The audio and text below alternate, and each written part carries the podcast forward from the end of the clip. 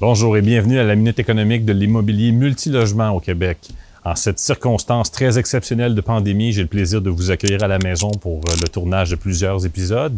Mon nom est Christian Bordelot, je suis CFO chez MREX.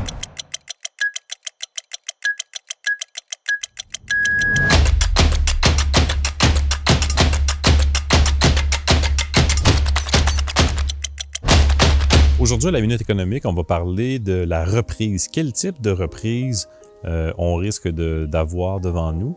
Euh, plusieurs personnes vont parler de, de, de, V-shape euh, economics, donc une reprise finalement en V.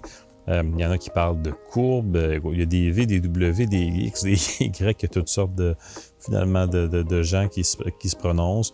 Donc, quel type de reprise on peut voir? Donc, encore là, c'est important de se rappeler que la présente crise, finalement, elle est artificielle.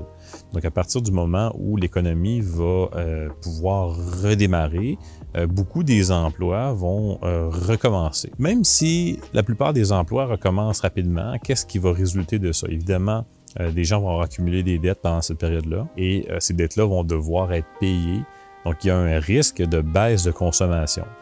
Donc, si on pense à la période pré-COVID, donc avant, par exemple, le 12 mars, et on pense à la période pré-COVID, même si une personne a été euh, indemnisée pendant ces deux mois, là, deux, mois et demi environ, euh, reste néanmoins que lorsqu'elle retrouvera son emploi, disons le 15 de juin, si elle était dans, dans un commerce, un restaurant ici en Outaouais, ou peut-être même avant pour ceux qui étaient dans d'autres services, euh, donc, même si cette personne retrouve son emploi, euh, il va avoir là, une, légère baisse de la consommation parce qu'il faudra rembourser certaines, euh, certaines dettes qu'on a contractées pendant le confinement. donc, ça, ça peut avoir un effet sur la reprise.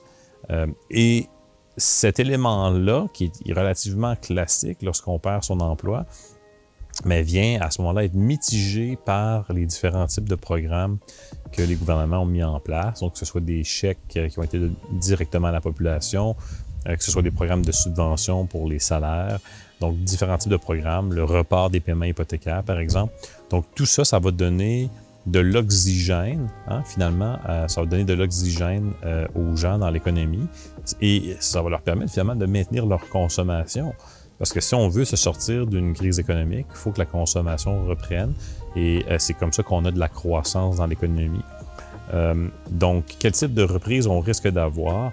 Je pense qu'on va avoir une reprise qui, euh, s'il n'y a pas de deuxième vague, va être relativement rapide. Pourquoi? Parce que contrairement à la plupart des crises précédentes dans l'histoire, donc des crises qui étaient fondées sur des facteurs que ce soit euh, comportementaux, de confiance ou même structurels financiers comme les papiers commerciaux, euh, on parle d'intervention de, gouvernementale qui était relativement plus faible que ce qu'on a vu dans le cadre de la crise du COVID. Donc, euh, particulièrement ici au Canada, une intervention qui a été très, très, très forte en termes d'apport monétaire qui été injecté dans l'économie. évidemment, il y a toujours des, des faiblesses à ces approches-là. Reste néanmoins que ça devrait permettre finalement à l'économie de redémarrer assez rapidement et euh, à partir du moment où les gens recommencent finalement à consommer, euh, la confiance va revenir et lorsque la confiance revient, finalement, l'économie va redébuter euh, sa croissance telle qu'auparavant. évidemment, là, le, couteau à double tranchant de, finalement de l'intervention gouvernementale, c'est l'augmentation du déficit. Donc, on parlait il y a quelques jours de 260 milliards déjà. Euh, et évidemment, il faut rembourser euh, ces déficits-là, ce qui va euh, devoir passer par une augmentation finalement des taxes et des impôts. donc là, restera à voir comment les gouvernements vont finalement mélanger ce vin-là entre l'argent qui a été donné pour stimuler l'économie et les augmentations d'impôts qui devront à un moment donné survenir. Et évidemment, si ces augmentations-là surviennent trop tôt, euh, ou euh, euh, il y a des craintes qu'il y ait des augmentations de taxes et d'impôts, les gens peuvent commencer finalement à épargner et réduire la consommation pour être prêt à absorber ce choc-là, et ça serait contre-productif. Donc, il restera vraiment à voir la façon que la sortie de crise va être organisée d'un point de vue de politique publique.